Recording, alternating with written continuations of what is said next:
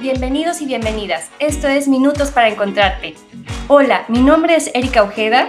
Y yo soy Ernesto Proa. Hemos creado este espacio con mucho cariño para ti. Esperemos que lo disfrutes y sobre todo que logres tomar la información y herramientas que mejor te funcionen para tu crecimiento personal. En cada episodio de este podcast te acercaremos a todo aquello que hemos aprendido y te acompañaremos en tu camino de conexión. Te damos la bienvenida con un corazón lleno de agradecimiento. Comenzamos. Bienvenidos y bienvenidas a su podcast Minutos para Encontrarte. El día de hoy te queremos invitar a un recorrido por tu vida. ¿Alguna vez te has cuestionado qué harías en tu vida si la vieras como si fuera una película? O mejor aún, si tu vida fuera un libro, ¿cómo se llamaría? ¿Qué portada tendría? ¿Qué capítulos serían importantes contar, revisitar, sanar? El día de hoy tendremos esta oportunidad y se abrirá quizá una oportunidad para ti en tu interior y en tu proceso.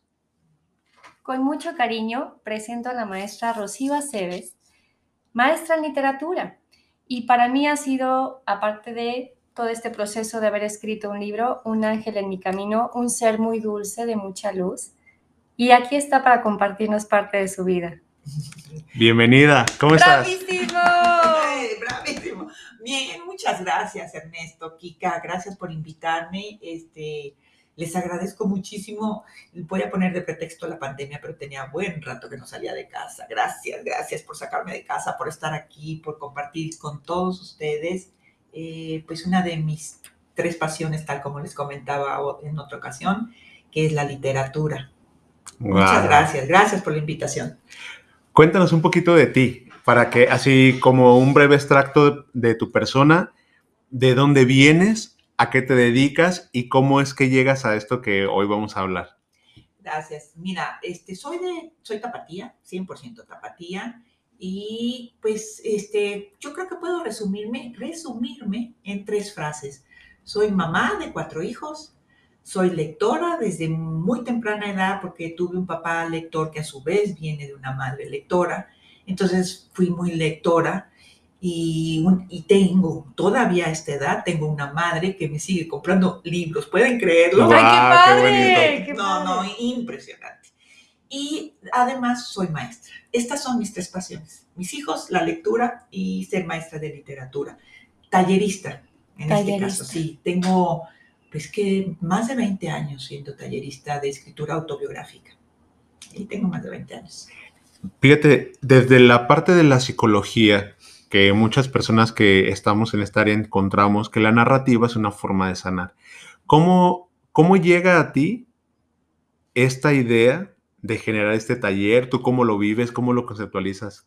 Fíjate que es un asunto, este, les platicaba, ah, no sé, hace poco, que fue por, por azar. Yo necesitaba venía a Guadalajara seguido porque en ese entonces, en, esa, en una etapa de mi vida viví en la ciudad de Colima y venía a Guadalajara, venía circulando por López Mateos, veo una cortina de metal y unas mesas este, con manteles, yo dije, pues comida mexicana, no sé, pero estaban llenas, apilados, libros, libros, libros, libros. Entonces recuerdo frenar con toda precisión, bajarme y buscar, y encontré un libro ahí maravilloso que es el que les traigo aquí para que lo vean, de Marcel Shaw, escribió estos ensayos en 1800, sobre todo este ensayo, en 1896, que me cimbró muchísimo, que se llama El arte de la biografía.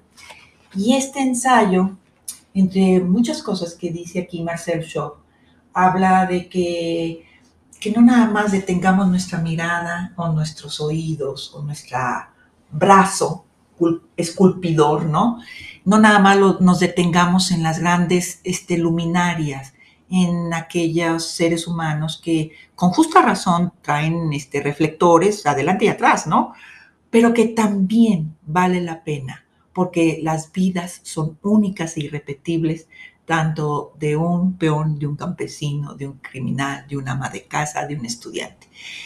Y a mí me cimbró muchísimo. Claro que en ese momento estaba escribiendo mi tesis de maestría y ya saben que son un agujero negro, ¿no? Entonces. no tienen fin. No tienen fin. Y, todo cabe, como en los agujeros. Ay, todo parece que está ahí. No, no, no. Y además empieza a leer otro y dice, ah, esto va a ir acá. Y esto va a ir acá. Son agujeros negros las tesis, ¿no? Entonces lo dejé reposar, pero este ensayo de Marcel Shaw se me quedó y se me quedó y se me quedó. Estamos hablando de 1997. Para el 2003 yo ya había entendido por qué me, me, seguía llamando tanto, por qué me seguía haciendo clic, clic, clic, clic, clic, ¿no? Este ensayo de Marcel Shaw.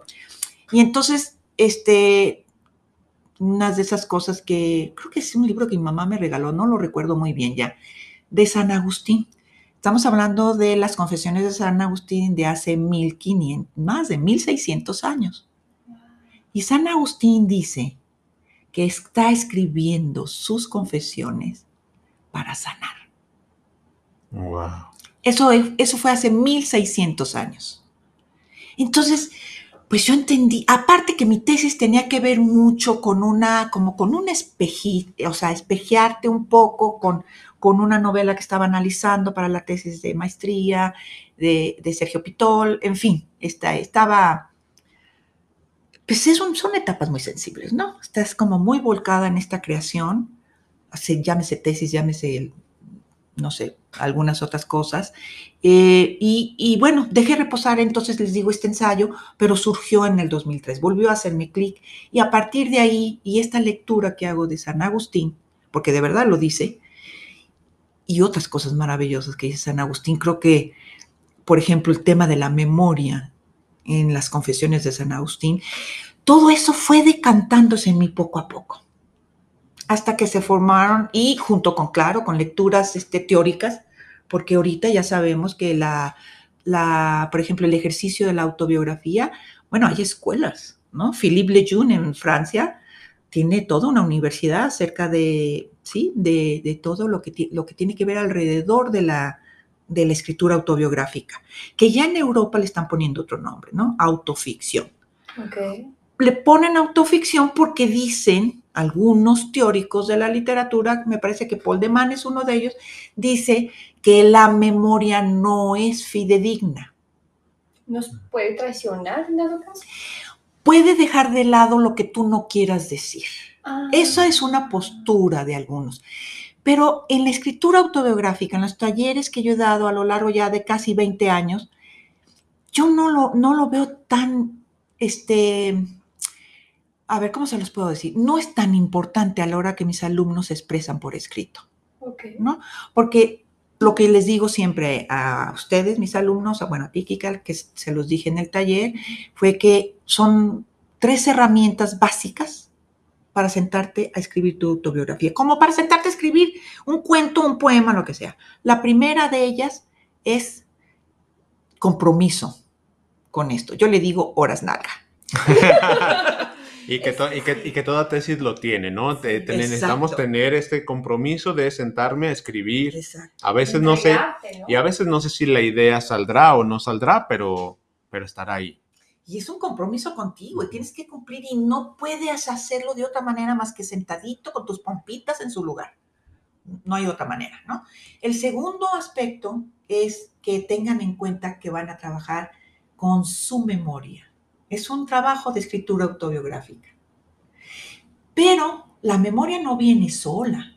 La memoria no es así como una sopa de papas y listo y ya. No, porque incluso la sopa de papas trae una emoción. La Mm. memoria forzosamente guarda, equilibra la emoción del suceso que mi memoria quiere guardar.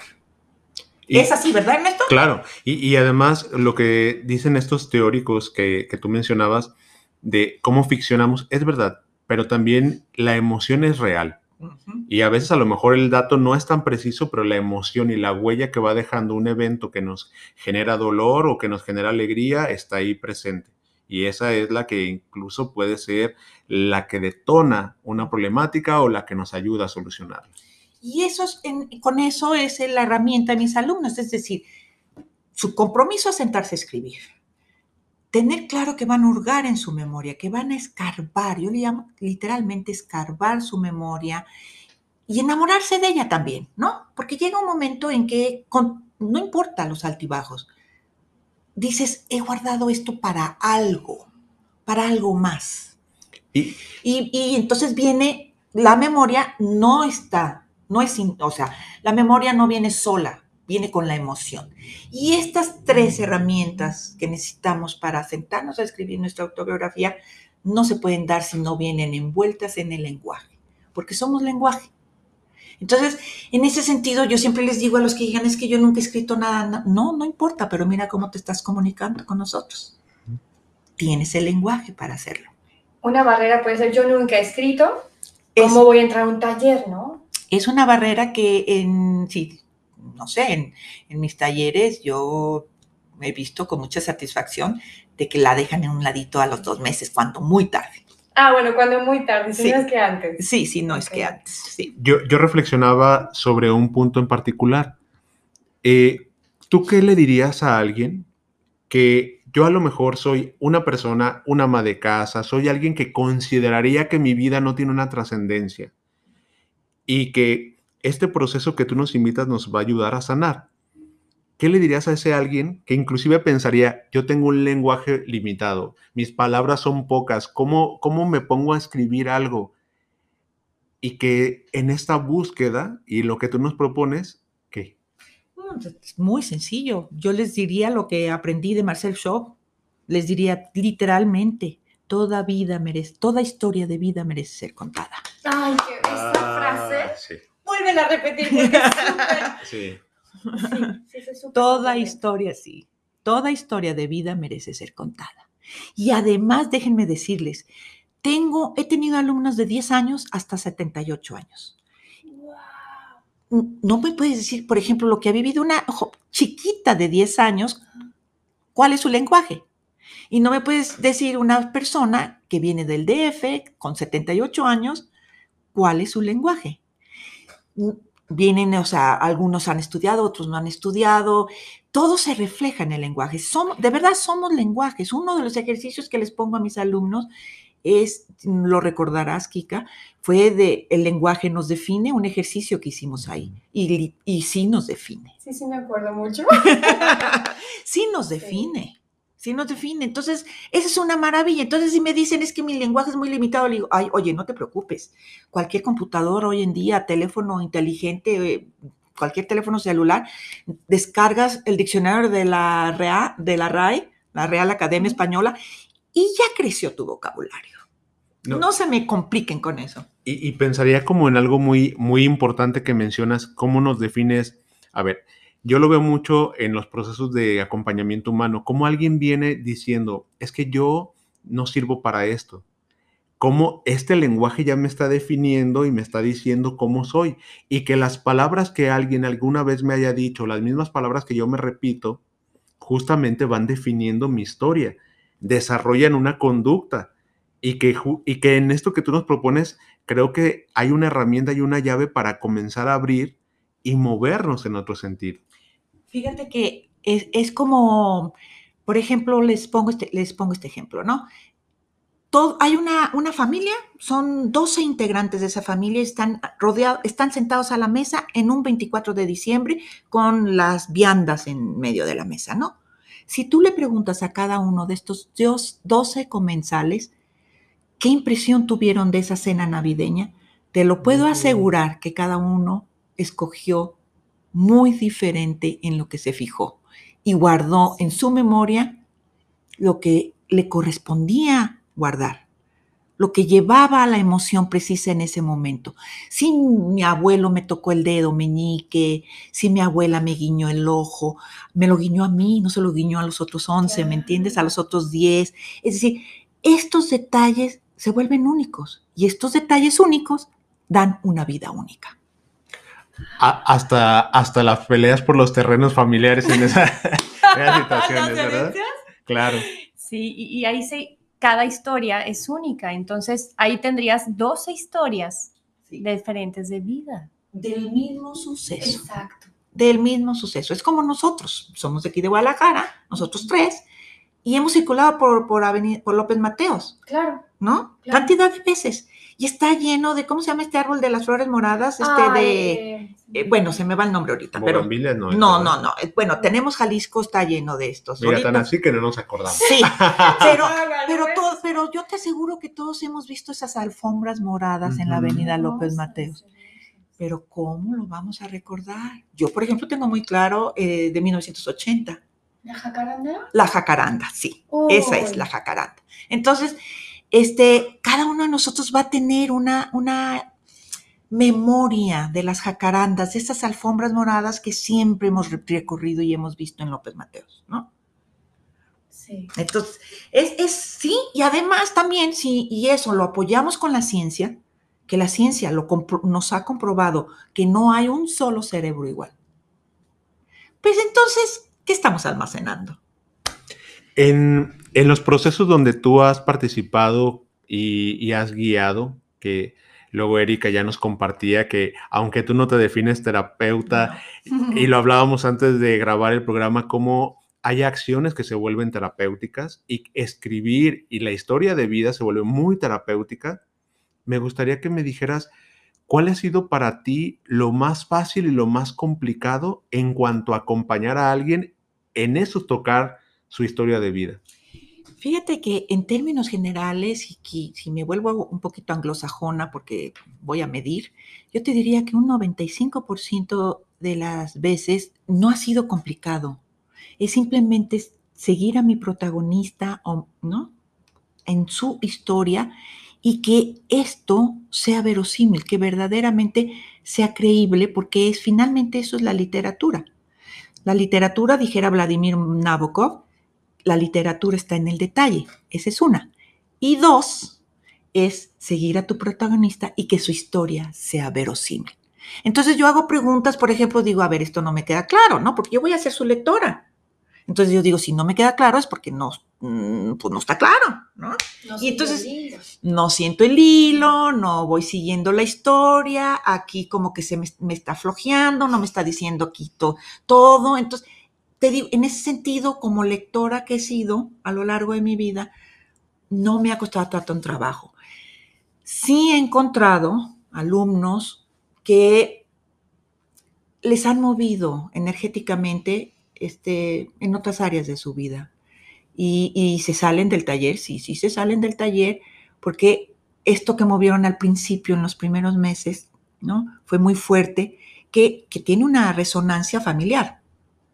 Entonces, se van, con su se van a la familia, pues, de tiempo completo, digámoslo así, para ir sanando lo que descubrieron en esos meses en el taller y después regresarán a terminar este a terminar su libro, porque finalmente lo que nosotros ofrecemos en Chantilly-Nilaya es que el alumno llega, te digo, no importa si saben escribir, si en su vida han agarrado un lápiz y sentarse tres horas de corrido en un escritorio o una mesa para escribir, ¿no?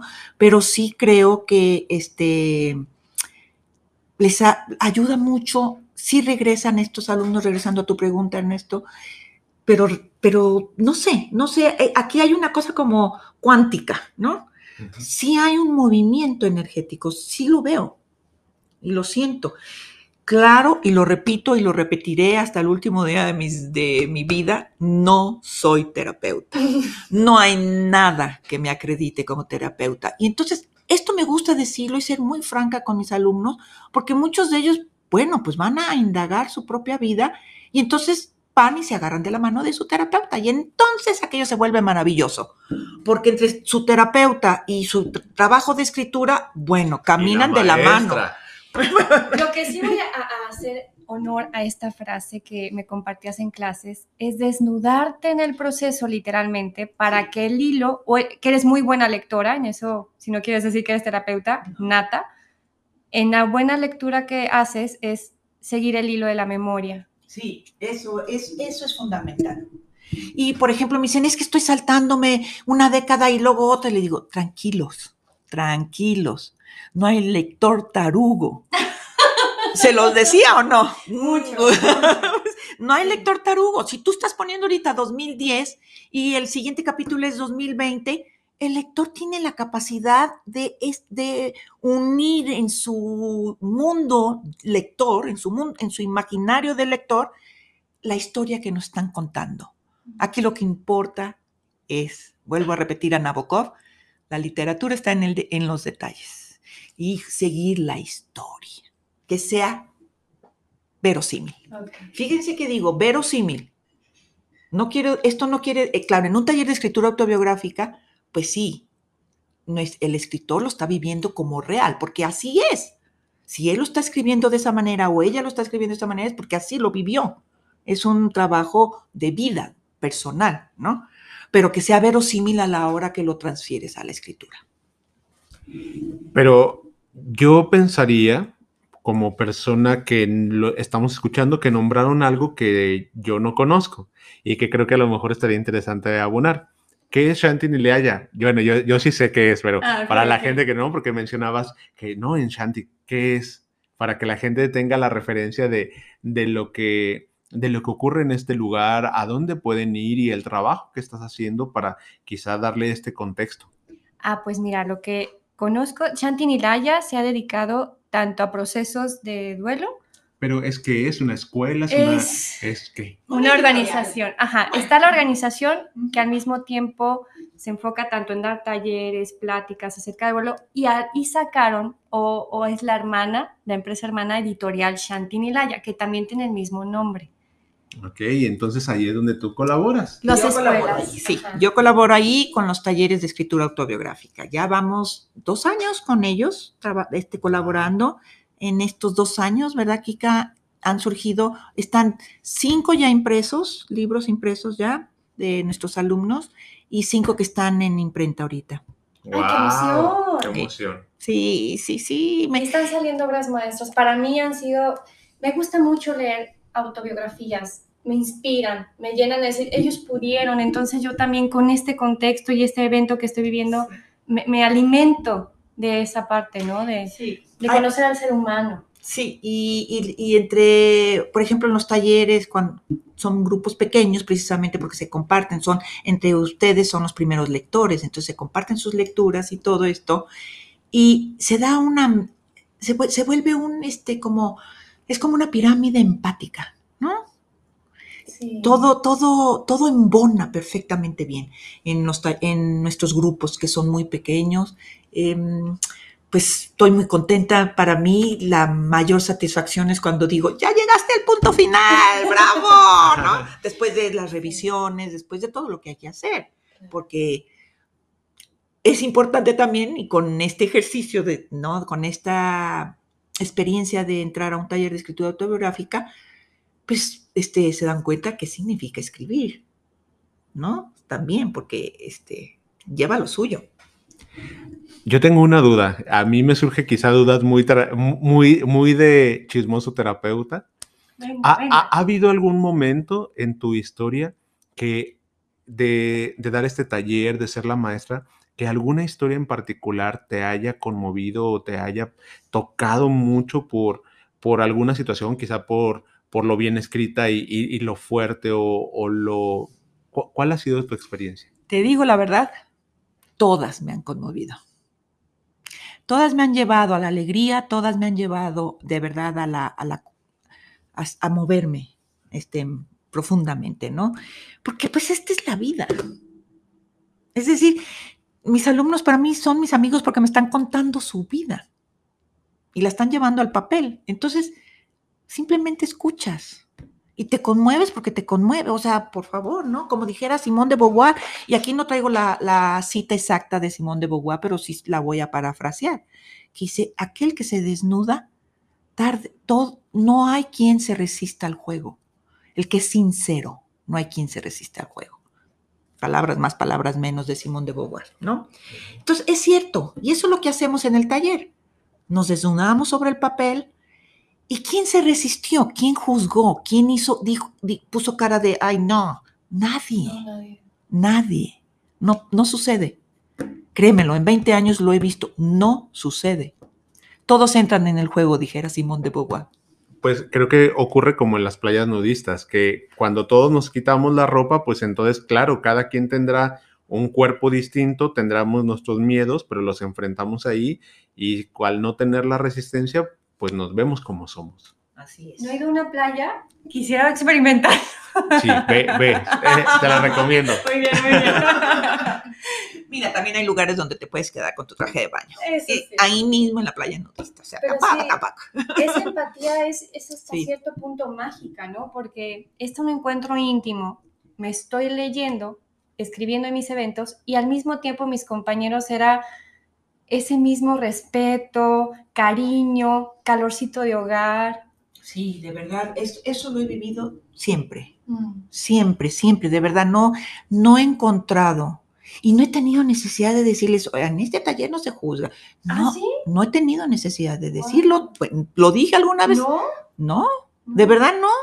Se da, entramos en el juego. A ver, si alguien se desnuda completamente, ¿quién no va a entrar en el juego?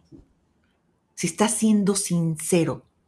Sí, quien, quien no puede con el proceso, inclusive ni siquiera le llama la atención esto, ¿no? Exacto.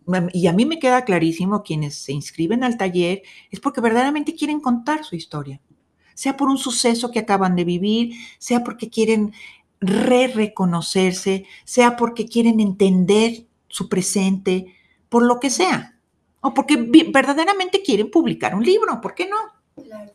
De hecho, tú comentabas ahorita en las pruebas de sonido ponerle el nombre a un evento, un duelo, se murió fulano, perenganito, me violaron, o este, pase la gane la lotería, no nomás pensar en desgracias, ¿no? Conectar con esa escritura es un proceso de sanar. Sí, porque mencionabas algo muy interesante antes de que lo grabáramos, que lo que no se nombra no existe. No existe. Y cuando le ponemos a nuestra historia un nombre y le ponemos las palabras, se dimensiona. Y, y mencionabas algo sistémico también ¿Cómo lo entiendes tú, esta dimensión de cómo la historia de alguien plasmada en un, en un libro o en, una, en un escrito repercute? ¿Cómo lo ves tú? en, ¿Repercute en sí mismos, en, el escritor y en la escritora? ¿Y cómo lo ves que, lo, que repercute luego? Ah, sí. Porque tú lo has vivido durante todos estos años. Sí, este, hay, hay un cambio. De, hay, en seis meses logro ver, y bueno, me lo confirman mis propios alumnos, ¿no? Hay un cambio en ellos, hay un cambio en percepción de la realidad. Porque esto que mencionabas, Ernesto, ¿no? De que muchos nos taladramos con frases que, que ni son ciertas, no tienen ni raíz, como tú mencionas, ¿no? Como tú le dices. Y, y la estamos repitiendo y repitiendo y repitiendo y resulta que eran falsas, ¿no?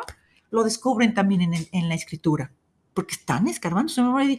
Pero si yo toda la vida me dije que era gorda, y todo el mundo la volteamos a ver y decimos, pero si estás espiritifláutica, por decir algo, ¿no? Claro. Por decir algo. Y lo descubre ahí. Qué liberador, ¿no? Es muy liberador, pero ya no lo había dicho San Agustín hace 1600 años, ¿no? Era, era liberador. Entonces, al término del taller, sobre todo cuando mis alumnos ven ya su libro publicado, su ponle el punto final en su manuscrito, hay un cambio energético también en ellos.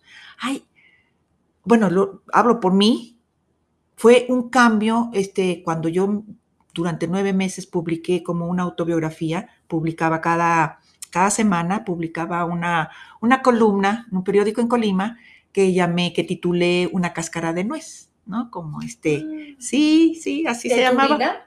Sí, sí, era un, era un, eran, pues una columna breve, pero era autobiográfica. Entonces, yo entendía mi, presente, mi día a día.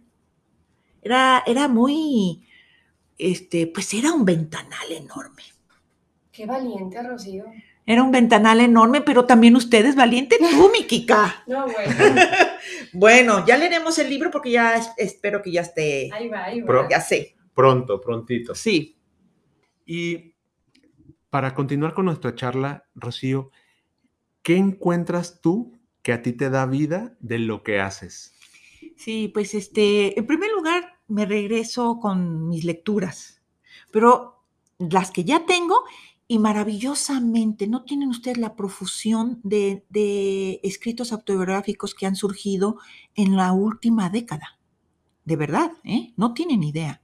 Entonces esto me, mueve muchísimo hasta como, como muy pendiente, porque claro que yo les llevo a mis alumnos textos que tienen bueno, pues para empezar San Agustín, ¿no? 1600 años. O Bernal Díaz del Castillo, que tiene, que escribió sus memorias, pues por hablar, para hablar de las memorias, entre muchos otros, porque entonces me gusta estar como al día y eso me mantiene como muy activa de estar como conejito buscando, ya salió otro y de mi escritor favorito. Eso me, gusta muchísimo. Me gusta que ver a mis alumnos con la sonrisa y verlos en momentos también pues la vida misma, que no son tan agradables, ¿no? En momentos que son dolorosos. Por ejemplo, aquí Kika, ¿no? Una mujer que, que este, escribió un suceso que apenas estaba viviendo y bueno, todos en el grupo decíamos que mujer más valiente. Entonces, Ay, estas, estas cosas, estas cosas son muy, pues no me puedo desligar de mis alumnos, ¿sabes? Cuando me preguntan por mí, yo digo, a ver, mis alumnos, ¿qué me dijeron? Sí, es una, es muy bonito ver eh, cuando llegan a su manuscrito punto final, cuando pasan por estas etapas, cuando tienen, de verdad, también sucede que les ha pasado a mis alumnos que tienen esta famosa sequía, entre comillas, del escritor, la sequía del escritor, que es, de verdad, es, un, es una cosa real. Sí pasa, yo, yo me quedé en clases sin escribir. Sí, Y nos pasaba a, los- a todos, ¿no? Nomás Sí. así como que muy conectados todos, sí, ¿no? Sí, sí, sí, sí. Entonces fue, pues, todo eso me llena de mucha satisfacción. ¿Qué más te puedo decir? Tengo la lectura, tengo mis alumnos, la escritura, pues estoy en mi elemento, estoy justamente en mi elemento. Te ves radiante, Rocío. me gusta mucho esto. Mucho, mucho, mucho. A mí me gustaría hacerle una pregunta a la gente que nos escucha y a ustedes en particular. Yo también la voy a responder. A.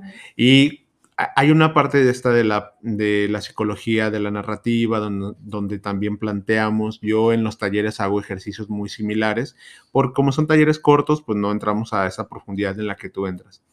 Pero siempre que hacemos un collage o algo, les pregunto, ¿qué título le pondrías? En este momento, ¿qué título tendría tu libro de vida? Yo sé que a lo mejor en algún momento le has puesto ya alguno, Ah, sí lo Pe- tiene. ajá, pero si en este momento lo conservaría, lo cambiaría, ¿qué título, qué título tiene? No, se seguiría llamando y lo tengo así ya previsto, la eh, Catarina Roja. Ah. Esas Catarinitas rojas. Ay, la gallinita. La- La tengo de tatuaje, Rocío. No. Ay, yo me encantan las catarinas. Bueno, yo crecí con ellas. Era padrísimo encontrar una en el arbusto. Exacto. Ente- en el arbusto. en- sí, en mi infancia me acompañaron todos los caminos polvosos del rancho de mi abuelo. Wow.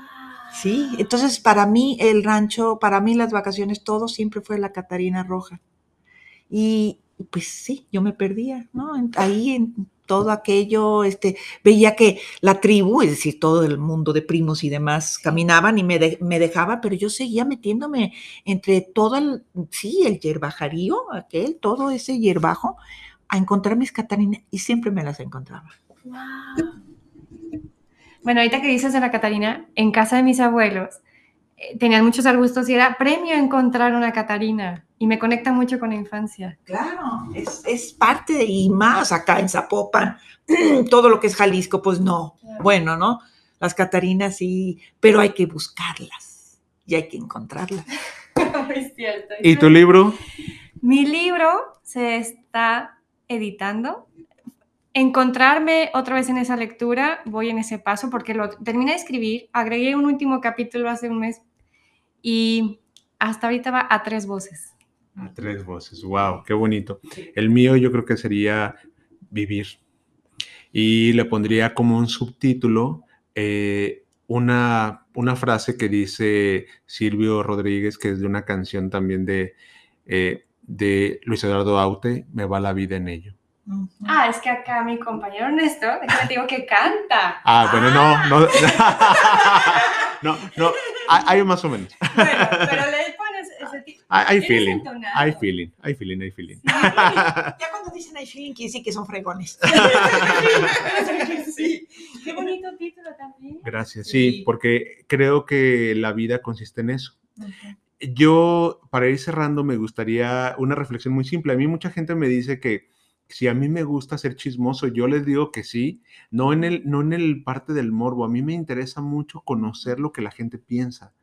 Yo entré a la psicología, claro, para poder entender mi propia historia de vida, porque yo vengo de una familia con características particulares y que yo necesitaba mucho entender de, de- de dónde estaba yo parado.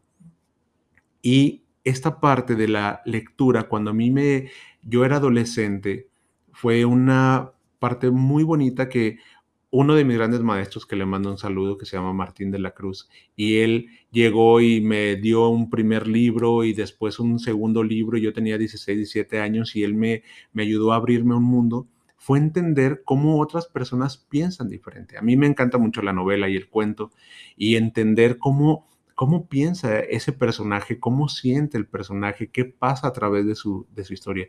Y la psicoterapia pues es ayudar a que alguien pueda trascender esa misma historia.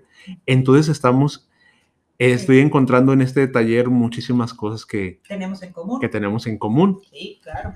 Y entonces me gustaría, pues para ir cerrando el, el programa, que cada quien pudiera decirnos, antes de dar el, el, en dónde encontrarte y demás, ¿cuál consideran ustedes que ha sido la trascendencia más fuerte que les ha dejado la, la lectura? Es decir, el poder leer, ¿a qué les ayudó a trascender? Pues, este, no sé trascender, si, si podría decirlo así propiamente. A mí la, lectura es como si me hubieras metido en un cohete y me, y me, dijeras, vas a recorrer el universo. Para mí eso es leer. Wow. Claro recorriendo el universo, muchos universos, porque hay demasiados. Sí. Claro que cada cabeza no nomás es un mundo, como decía es un universo. es un universo. Es un universo, es correcto. Y como tú dijiste, que en algún momento que tuvimos esta charla, que tú decías que la biología, que es tu otra profesión, te había ayudado para encontrar cómo el ADN era entrar a estos universos. Y, y, que todo es un proceso, absolutamente todo lo que, lo que manifiesta el ser humano es un proceso porque no surgimos de la nada. Y, me parece también muy liberador cómo entender que como soy un proceso puedo cambiar. Pero eso es lo más importante, ¿no?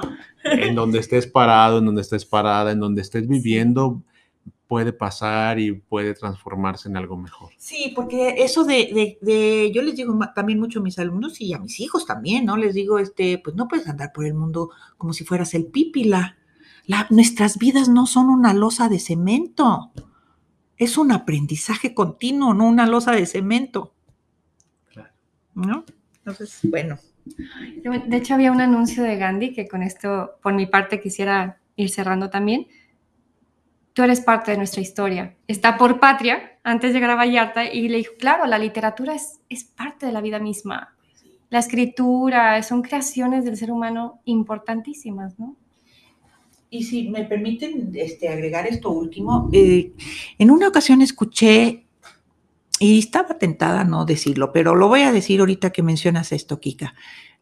Escuché a un escritor muy connotado, muy conocido, yo de hecho lo, leo, ¿no? Lo he leído, perdón, y hablaba de la alta cultura. Y entonces e, este, voy a decir como, como dicen mis sobrinos nietos, ¿no? Los chiquillos, me alzó pelitos esa frase, ¿no? Te enchinó la piel. Me enchinó la piel, pero mis sobrinos nietos dicen me alzó pelitos. Entonces, este, que es lo mismo, exactamente lo mismo, la misma expresión. Porque yo decía, en el momento en que nosotros decimos la palabra alta, es porque evidentemente hay algo bajo, ¿no? Entonces yo me pregunté, ¿y entonces cuál es la baja cultura? Pues es que no existe eso. Esa división a mí me parece absurda. O sea, yo entiendo que, toda expresión artística, bueno, tiene, tiene algunas funciones, desde, tiene una función estética, por supuesto que sí, ¿no? Pero la expresión humana en todos sus niveles es eso. Es una expresión. Y, logra en la mayor parte de, de, los seres de nosotros una función estética. Entonces yo decía, cultura alta, cultura baja, pues como que no me checaba, ¿no? y pues me puse rebelde. Fue todo. y, que, hablaría de esto que tú dices, ¿no? Todas las historias, todas las historias de vida merecen ser contadas. Entonces, no, no hay que dividirnos. Exacto. Bueno, ¿qué te gustaría, con qué te gustaría cerrar, Rocío? Pues primero que nada agradecerte a ti, Ernesto, a ti, Kika, esta invitación maravillosa, hablar de lo que me apasiona. Imagínate, me puedo estar 20 horas aquí. Muchas gracias por la invitación. Y mucha suerte con este podcast. Gracias. Gracias, un honor tenerte aquí de invitada. Fue de las primeras, contadas con los dedos de una mano, de echarme tantas porras a iniciar este proyecto del podcast, que se fue desarrollando ya en los últimos meses de la, del taller, ¿no? Sí, sí, sí. Sí, y todo. Gracias, todavía te falta por contar, Kika. ahí vamos, ahí vamos. Bueno, y para la gente que, que quiera hacer este ejercicio en lo individual, póngase de verdad a escribir papel eh, y lápiz o pluma en mano y, y a partir de esto generar su propio proceso. Sé que hay gente que ubica la computadora y que quizá escribir en un teléfono, pero la verdad es que nuestro cerebro se conecta mejor con un lápiz, con una pluma y con un papel porque estamos con el movimiento de la mano también generando neurotransmisores y generando conexiones cerebrales nuevas y yéndonos al recuerdo. Entonces, sanemos también a través de esta historia. Agradecerte mucho, Rocío, todo tu conocimiento. Muchas gracias. Erika, ¿tú cómo cierras? Feliz que se haya podido crear este espacio. Feliz, Rocío, que nos hayas acompañado, que, que sean las, acompañado y que sean las salidas de las primeras que haces después de todo Ay, este sí, tiempo. gracias de verdad, dos años que no salía. O sea, solo ver a mi mamá y digo cositas hacia mi nieto y listo, ¿no? Felicidades por tu nieto, gracias Ay, por gracias, tu luz, Sí, sí, sí. que sigas impactando en muchas vidas más. Que Dios me dé más hijos. También, más nietos. Más nietos, nietos, nietos. nietos. Bueno, para quien quiera saber más de estos talleres, conocer más el proceso, pueden buscar en Instagram, Arro- arroba editorial Shanti Nilaya, maestra Rocío Aceves. Rocío Aceves. Ahí la van a encontrar también en sus fotos y la van a conocer con esta luz tan bonita que tiene y con toda esta energía tan, tan poderosa. Shanti Nilaya, que si ustedes lo escriben es con S, H, A, N, T, I y latina, N, I, L, A, Y, A. Editorial Shanti Nilaya. Nosotros nos puede seguir en, nuestros, en nuestras redes sociales, que en nuestro Facebook, Arroba minutos para encontrarte. y en Instagram con la misma, la misma definición. Nos puedes encontrar en las plataformas. Por favor, difunde, ayúdanos a llegar a más personas, a que los mensajes que estamos generando y este bienestar pueda estar. Si te gusta, si encuentras alguna propuesta, te agradecemos que nos dejes un mensaje directo, que te comuniques con nosotros. Tenemos nuestra página también en internet que se llama Minutos para Encontrarte. Y aquí estamos pues formando parte de, de, esta, de este momento y de esta evolución y ofreciéndote herramientas que puedan ayudarte a encontrarte y sanarte. Y para cerrar, pues, ¿Seguirán corriendo los minutos? y sumaremos grandes encuentros. Muchas gracias. Gracias.